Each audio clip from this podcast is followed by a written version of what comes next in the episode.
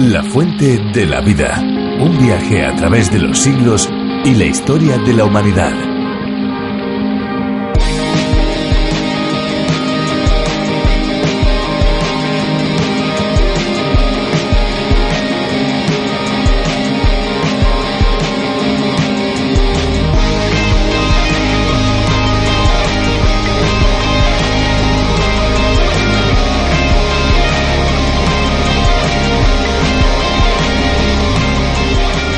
El agua es un recurso indispensable para todos los seres vivos y es importante porque en primer lugar es fuente de vida ya que sin ella ni plantas ni animales ni los seres humanos podríamos subsistir, pero también es indispensable en la vida diaria en usos como el doméstico, el industrial, el agrícola, el ganadero y otros usos similares. La verdad es que el agua es un elemento de vital importancia. De la misma manera que es imprescindible para la subsistencia de cada uno de los seres vivos, no lo es menos para la vida espiritual del hombre.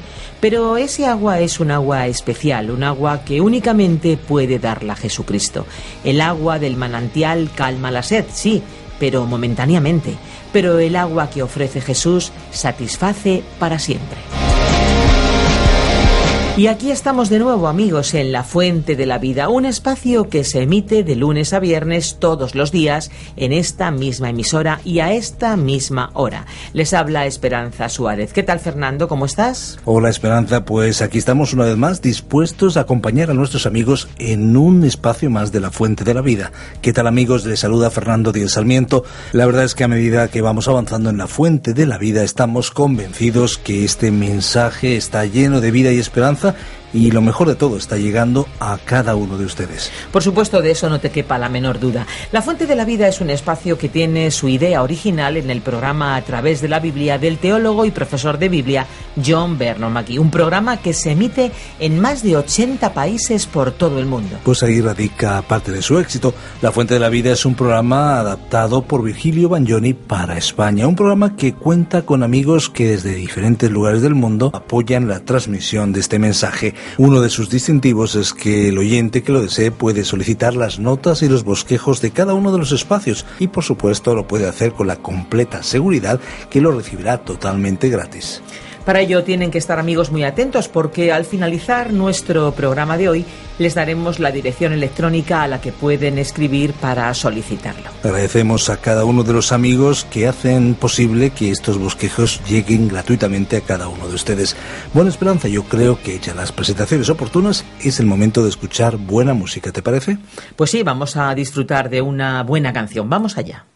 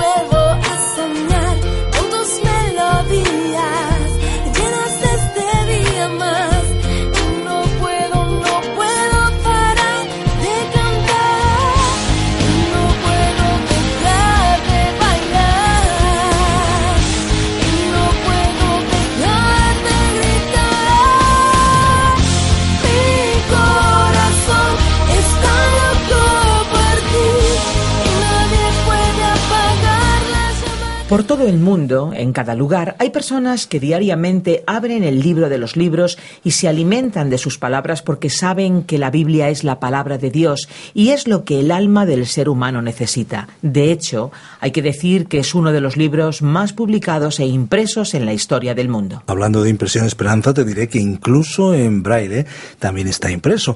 Con el paso del tiempo se va publicando en más y más idiomas por todo el mundo. Incluso los coleccionistas del mundo viajan de allá para acá, visitan cientos de páginas web para encontrarlo cualquiera que sea su edición. Así que desde estos micrófonos nosotros invitamos a todos los oyentes a leer este extraordinario libro. Pero eso sí, léalo con una mente abierta y sobre todo un corazón receptivo. Y además hay que decir que su lectura no solo afecta al que lo lee, sino también a sus descendientes. Hablando de descendientes, hoy en la Fuente de la Vida vamos a viajar al capítulo número 9 de Génesis para ver qué tipo de pacto Dios hizo con Noé. Sin duda un momento apasionante en la historia y también en la historia y revelación de Dios para con el hombre. Vayamos al capítulo 9 del libro de Génesis y escuchemos la exposición de Virgilio Bagnoni. La fuente de la vida. Génesis capítulo 9. Nuestro tema hoy son nuevas instrucciones y disposiciones y el pecado de los hijos de Noé. En nuestro programa anterior examinamos el relato del final del diluvio y la salida de Noé, su familia y los animales del arca. Hoy proseguimos nuestro estudio con un pasaje bíblico que narra un nuevo comienzo. Para nosotros es quizás difícil darnos cuenta de cuán revolucionario fue tal principio. La época en que los seres humanos se regían por su propia conciencia había llegado a su fin. Después del diluvio, estaba comenzando la era en que los hombres estarían bajo la autoridad de un gobierno. Veremos algo de esto reflejado en el pacto que Dios hizo con Noé. Y recordemos que cuando Dios concertó un pacto con Noé, lo hizo también contigo y conmigo, porque en realidad lo estableció con toda la humanidad. Es así que examinaremos estas nuevas instrucciones y disposiciones dadas por Dios a Noé. Leamos el primer versículo. Y bendijo Dios a Noé y a sus hijos, y les dijo, Sed fecundos y multiplicaos y llenad la tierra. La palabra llenar es especialmente significativa porque sabemos que existía una civilización antes del diluvio y ahora vemos que habría otra después del diluvio observemos que lo primero que Dios le pidió a Noé es que fuesen fecundos y que se multiplicasen para poblar la tierra. Debía tener lugar una propagación de la raza. Tenemos que recordar que Dios expresó este mandamiento bajo circunstancias especiales, ya que en la actualidad vivimos en una época de explosión demográfica y el exceso de población ocasiona graves problemas. Sin embargo, en aquellos tiempos Noé se encontró en una situación única, porque él y su familia eran los únicos seres humanos que habitaban la tierra. Imaginemos que, acostumbrados a estar siempre rodeados de gente, saliéramos un día a la calle y descubriéramos que estamos solos en el mundo. Imaginemos cómo se habrán sentido Noé y su familia ante semejante experiencia. Prosigamos nuestra lectura con el versículo 2. Y el temor y el terror de vosotros estarán sobre todos los animales de la tierra, y sobre todas las aves del cielo, y en todo lo que se arrastra sobre el suelo, y en todos los peces del mar. En vuestra mano son entregados. Otra parte del pacto entre Dios y Noé era la protección y dominio sobre el mundo animal por parte del hombre.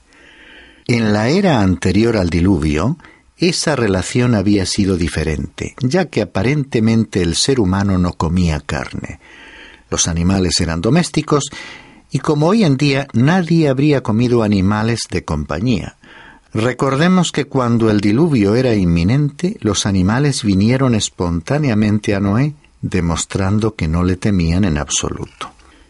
En la actualidad, los animales tienen miedo e instintivamente sienten temor del ser humano.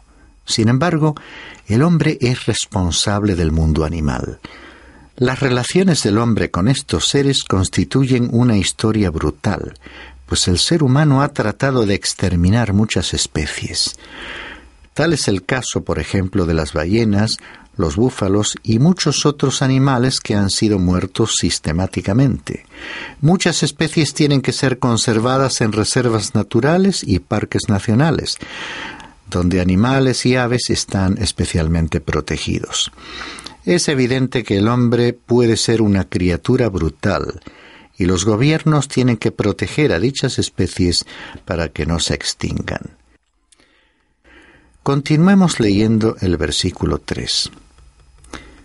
Todo lo que se mueve y tiene vida os será por alimento. Todo os lo doy como os di la hierba verde. Aquí se explica que Dios le dio al hombre una nueva provisión de comida. Antes del diluvio le había provisto el producto verde de la tierra, las plantas, para alimentarse. Hoy en día muchas personas son tan aficionadas a una determinada dieta que ello parece formar parte de su religión. También es cierto que en este nuevo período, después del diluvio, Dios le dijo al hombre que podía comer carne. Sin embargo, Dios prohibió comer la sangre. Leemos en el versículo 4 pero carne con su vida, es decir, con su sangre, no comeréis. Por ello, cuando se fuese a comer un animal, debían asegurarse de que estuviese realmente muerto y que el cuerpo del mismo hubiese sido previamente desangrado, ya que no debía comerse con su sangre, la cual nos habla de la vida misma. Se debía matar al animal de una manera compasiva, no prolongando innecesariamente su sufrimiento. Además, añade los versículos 5 y 6. Y ciertamente pediré cuenta de la sangre de vuestras vidas. De todo animal la demandaré, y de todo hombre, del hermano de todo hombre, demandaré la vida del hombre. El que derrame sangre de hombre, por el hombre su sangre será derramada, porque a imagen de Dios hizo él al hombre. Aquí hay una referencia a animales que hubieran podido constituir un peligro para la seguridad o vida del hombre. Luego se reafirmó el principio del gobierno. Recapitulando, vemos que al principio de este pacto de Dios con Noé, el hombre recibió instrucciones de propagar la raza, proteger y ejercer dominio sobre los animales, y obtuvo una nueva provisión de alimentos con la salvedad de no comer sangre. Y todo ello culminó con los citados principios de gobierno, a fin de que la vida humana estuviese debidamente protegida Dios prohibió toda clase de homicidios, estableciendo el castigo del crimen e incluyendo una gran responsabilidad judicial directamente proporcional a la dignidad y a la vida del ser humano, quien, recordemos, fue creado a imagen de Dios. Tales medidas fueron adoptadas en el tipo de gobierno que podríamos llamar teocrático, vigente en aquellos tiempos primitivos, y tuvieron una finalidad preventiva, disciplinar o correctiva, para proteger la propagación de la especie humana. Los versículos 7 al 10 que leemos a continuación repiten para enfatizar aún más las instrucciones del principio del capítulo. En cuanto a vosotros, sed fecundos y multiplicaos. Poblad en abundancia la tierra y multiplicaos en ella.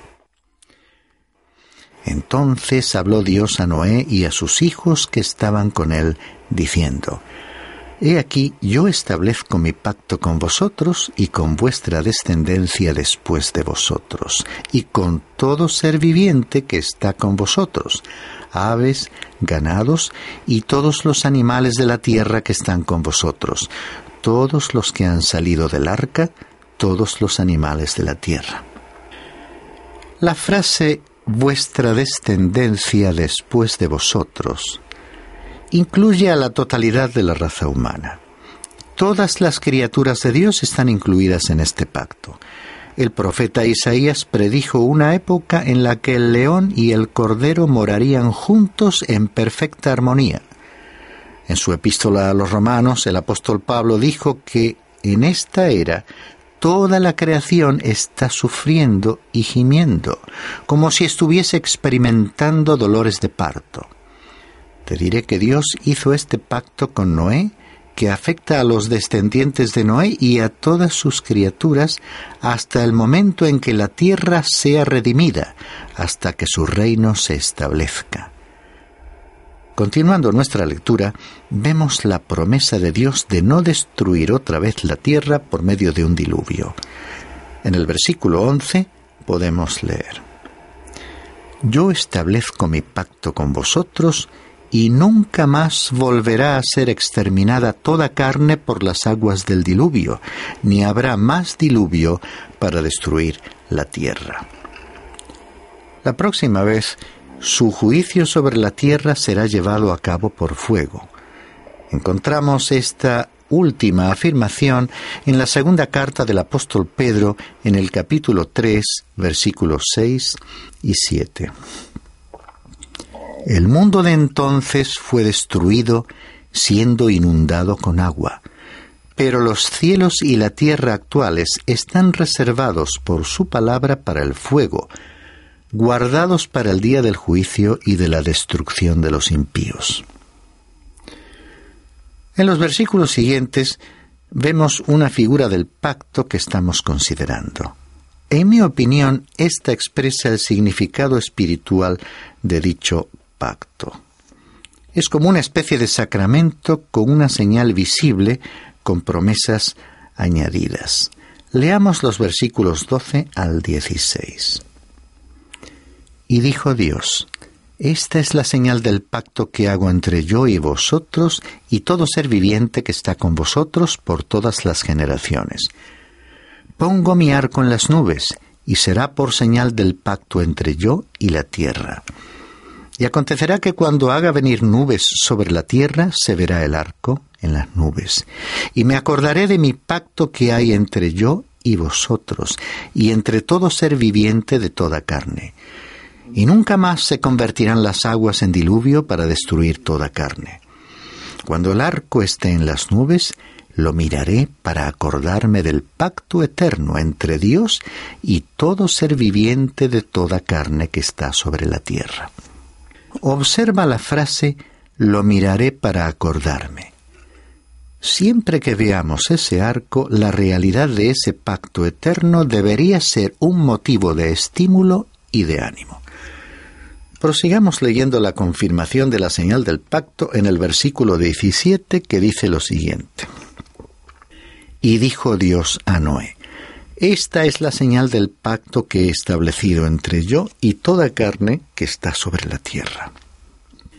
Permíteme decir otra vez que este arco iris podría ser llamado un sacramento, al ser una señal visible a la que están agregadas ciertas promesas. Eventos destacados del Antiguo Testamento también señales o símbolos, como por ejemplo la fiesta de la Pascua que celebraban los israelitas, la serpiente de bronce que Moisés preparó y expuso públicamente cuando viajaban por el desierto, el vellón de lana que Gedeón utilizó para conocer la voluntad de Dios, y ya en los tiempos del Nuevo Testamento, la cena del Señor en la que el pan y la copa representan al cuerpo y a la sangre de Jesucristo. Otra señal sería el bautismo, que es un acto externo y visible de una realidad espiritual interior que nos recuerda la salvación y todas sus consecuencias. El doctor Lang hizo en una ocasión la siguiente declaración. En los sacramentos se encuentran los ojos de la gracia de Dios y nuestros ojos de la fe. Esto es lo que ocurre cuando el ser humano mira el arco iris. La fe se apropia de la promesa que está unida al símbolo. El mérito radica en lo que el símbolo significa. No hay fe en una promesa ni certeza en un símbolo, ya que la palabra y el símbolo van juntos. Dios hizo una promesa y unió una señal, un símbolo al mismo. En el caso del arco iris, este constituye la respuesta al altar de Noé. Es como si Dios hubiese querido decir: Yo recordaré, yo lo miraré. En una ocasión, viajando en un avión que volaba sobre una tormenta a una altura en la que brillaba el sol, pude contemplar un arco iris de tal tamaño que abarcaba un círculo completo. Pienso que Dios lo ve de esa manera. El resto del capítulo nos ofrece un relato decepcionante. Al ver al hombre salir del arca después del diluvio, sabiendo que toda una raza de seres humanos afectados por el pecado había perecido, podríamos preguntarnos si ello significó que ya no habría más pecado en la tierra. Veamos lo que sucedió y leamos los versículos 18 al 21. Y los hijos de Noé que salieron del arca fueron Sem, Cam y Jafet. Y Cam fue el padre de Canaán. Estos tres fueron los hijos de Noé y de ellos se pobló toda la tierra.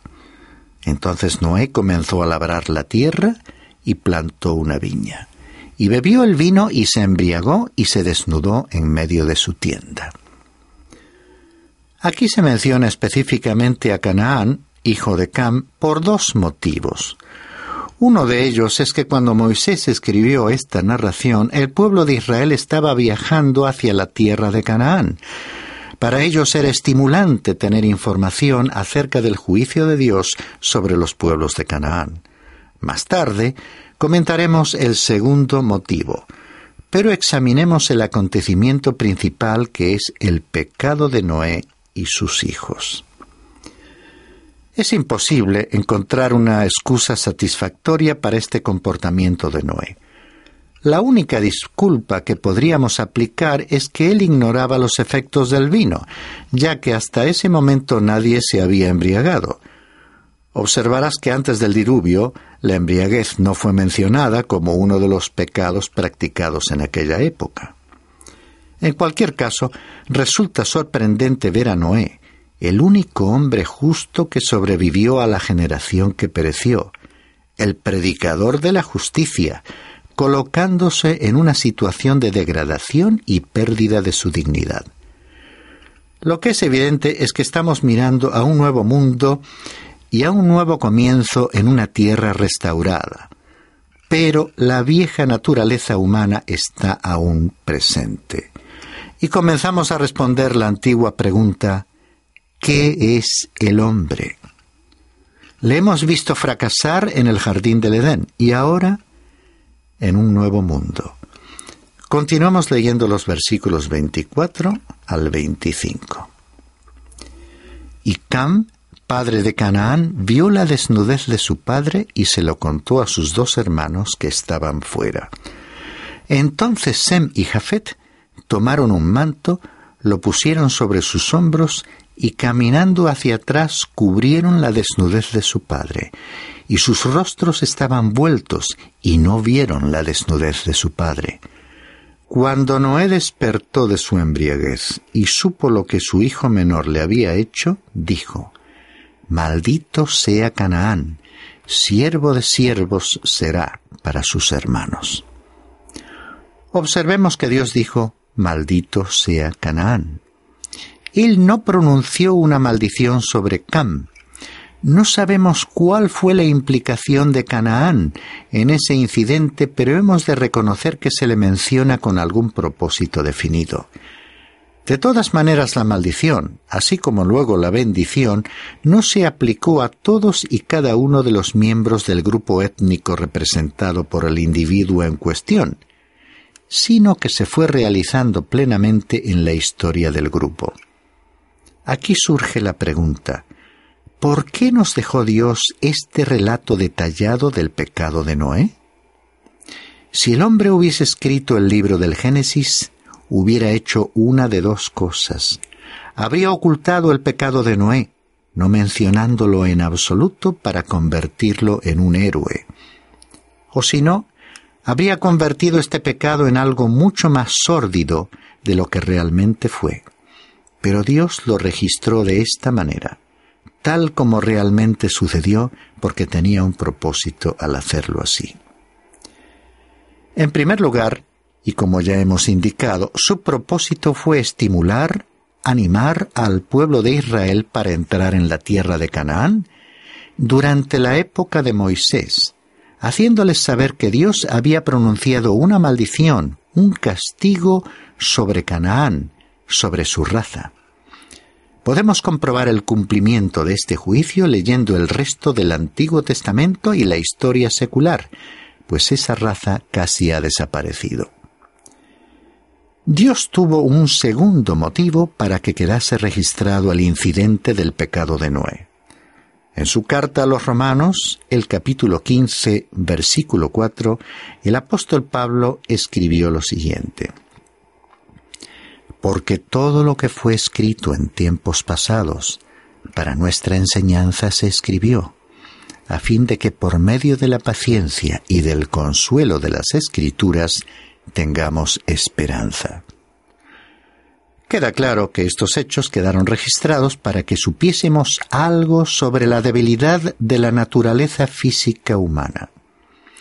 En el relato del Evangelio según Marcos, capítulo 14, versículo 38, vemos que el mismo Señor Jesucristo, cuando se encontraba en el jardín de Getsemaní, viviendo anticipadamente los sufrimientos que le aguardaban en la cruz, dijo a los discípulos que le acompañaban y que por la tristeza que les embargaba desfallecían de sueño.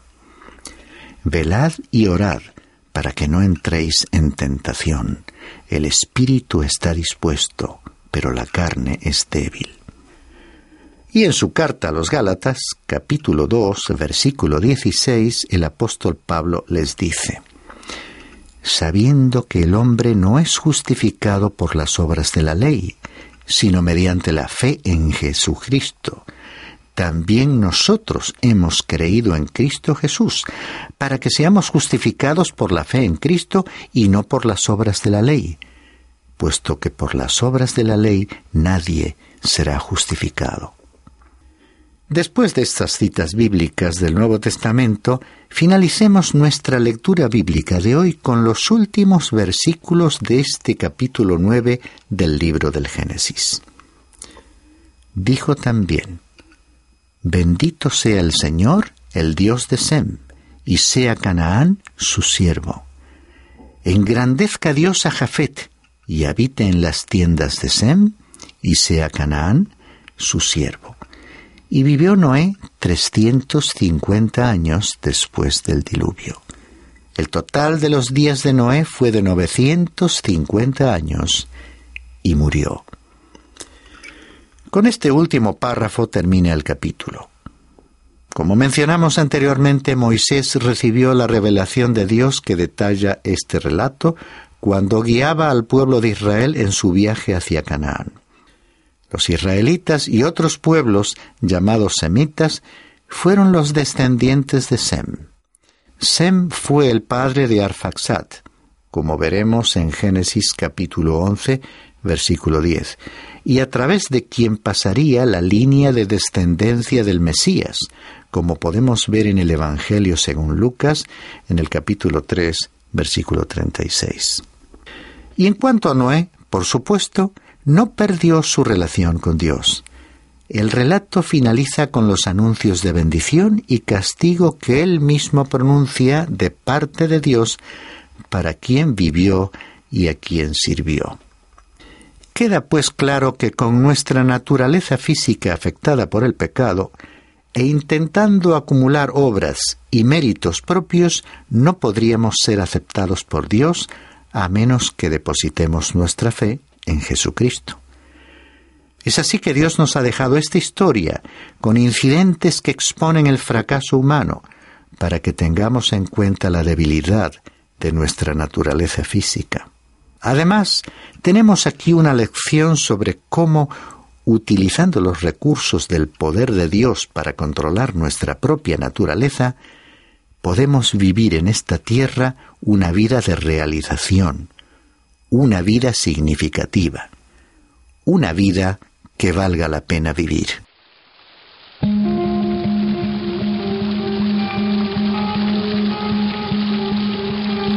Interesante el viaje que hemos realizado en este capítulo 9 del primer libro de la Biblia, el Génesis. Es verdad.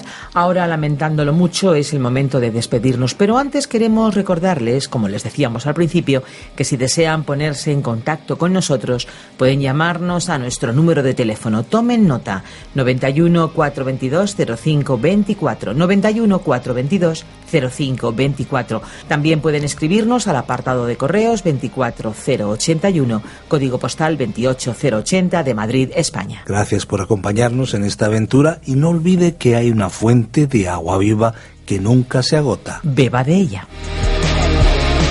Este ha sido un programa de Radio Transmundial producido por Radio Encuentro, Radio Cadena de Vida.